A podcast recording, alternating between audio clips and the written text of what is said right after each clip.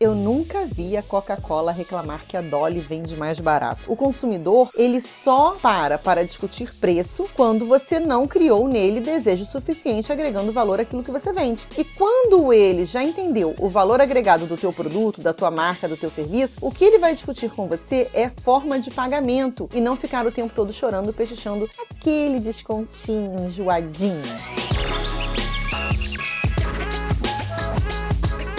Olá, persuasivos! Olá, persuasivas! Sejam muito bem-vindos a mais um Café com Copy. Esse é o episódio número 3 e eu já quero começar agradecendo a toda a galera que tá mandando e-mail, enviando mensagem, dizendo que tá curtindo muito o Café com Copy. Eu fico super feliz porque eu sou uma entusiasta de podcast e, claro, né, isso para mim está sendo super importante. É um sonho realizado, posso dizer assim. Vamos lá, vamos falar de persuasão e de copywriting? Se você não me conhece ainda, eu sou Leandra Soares, tá? Esse canal aqui a gente fala sobre persuasão para negócios e copywriting, tanto em mercado digital quanto nos negócios físicos também. O episódio de hoje é o seguinte: eu nunca vi a Coca-Cola reclamar que a Dolly vende mais barato. Bom, se você já viu, ok. O que eu sei é que a Coca-Cola reclama que a Dolly usa o termo cola, que é uma extensão do nome Coca-Cola. E aí sim entra uma questão judicial e blá blá blá blá blá. Por que, que eu tô dizendo isso? Porque eu fui falar isso lá no Instagram e gerou uma polêmica com um monte de gente falando que a Coca-Cola está processando a Dolly, inclusive, que não é bem assim. É bem assim, sim, meu bem. Estamos falando de questões diferentes. Eu estou falando sobre a relação de preço. E a Coca-Cola não reclama do preço da Dolly, porque a Coca-Cola não se compara com a Dolly. Agora, por que, que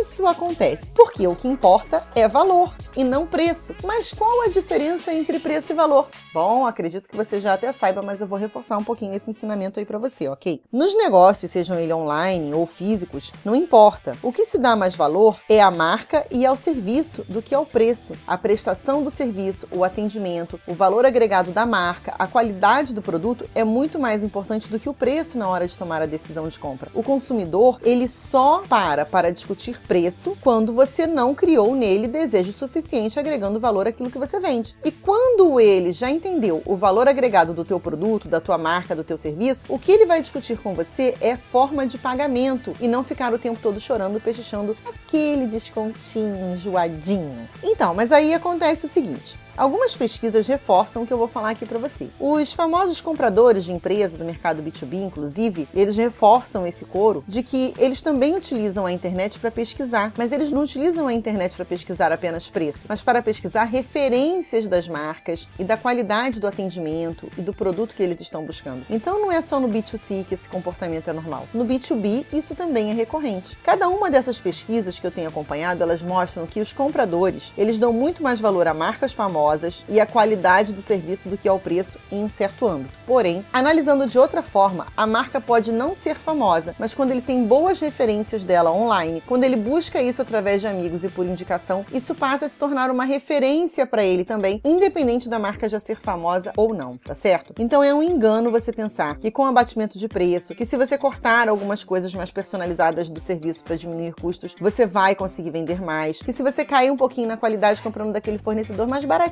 sabe? Você também vai conseguir uma margem melhor. Muito pelo contrário. Reforce a ideia de que a excelência da sua marca está atrelada ao serviço ou ao produto que você vende, porque isso vai melhorar então a percepção do consumidor, aquilo que ele mantém de referência de você com relação à sua concorrência, inclusive. Na hora que ele faz o comparativo, ele entende que você é melhor porque você sim se preocupa em agregar valor àquilo que você está oferecendo. Isso é uma forma de persuasão também. Quando você sabe demonstrar isso para o mercado, quando você sabe colocar isso para o consumidor, para aquela lead que acabou de entrar no seu funil, para aquele cliente que você acabou de atender agora. Isso é fantástico, valor agregado, você consegue melhorar aí a percepção de preço e foge daquela discussão chata sobre desconto que não acaba nunca. Ah, e só para fechar, agora vamos falar sobre aquela questão lá do início da Coca-Cola e da Dolly. Bom, o que acontece é o seguinte, a Coca-Cola ela não vai para esse embate do preço, porque todo o marketing é feito em cima da experiência que ela quer que o consumidor tenha a vontade, né, o desejo de vivenciar. O que, que ela faz com isso? Né? Ela traz campanhas onde o principal tema da campanha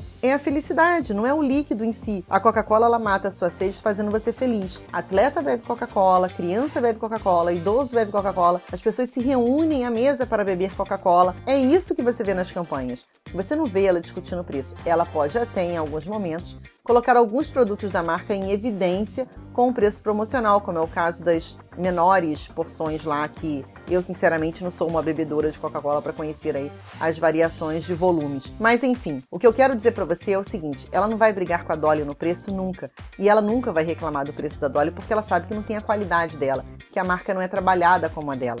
Isso seria uma ignorância. Ela pode reclamar sim do uso do nome cola, como eu falei antes, mas jamais do preço tá certo? E o consumidor final entende isso muito bem. Quem gosta de Coca-Cola defende a marca, inclusive. Gosta de beber Coca-Cola. Você pode reparar quando você vai a alguns eventos, algumas pessoas não perguntam se tem refrigerante, elas perguntam se tem Coca-Cola, porque elas só se relacionam com essa marca. Elas não querem um Guaraná, elas querem Coca-Cola, entendeu? Então é isso tá bom? Então é isso, episódio 3 do Café com Copo ficando por aqui. Eu sou Leandra Soares, se você quiser saber mais sobre persuasão para negócios, vai lá, tem vídeo no canal do YouTube e todos os dias tem postagens novas no Instagram esperando por você com muito conteúdo, tá certo? Um grande abraço e olha, fica aí com o som gostoso que o Gustavo separou pra gente agora. Vai lá, Gustavo, solta o som!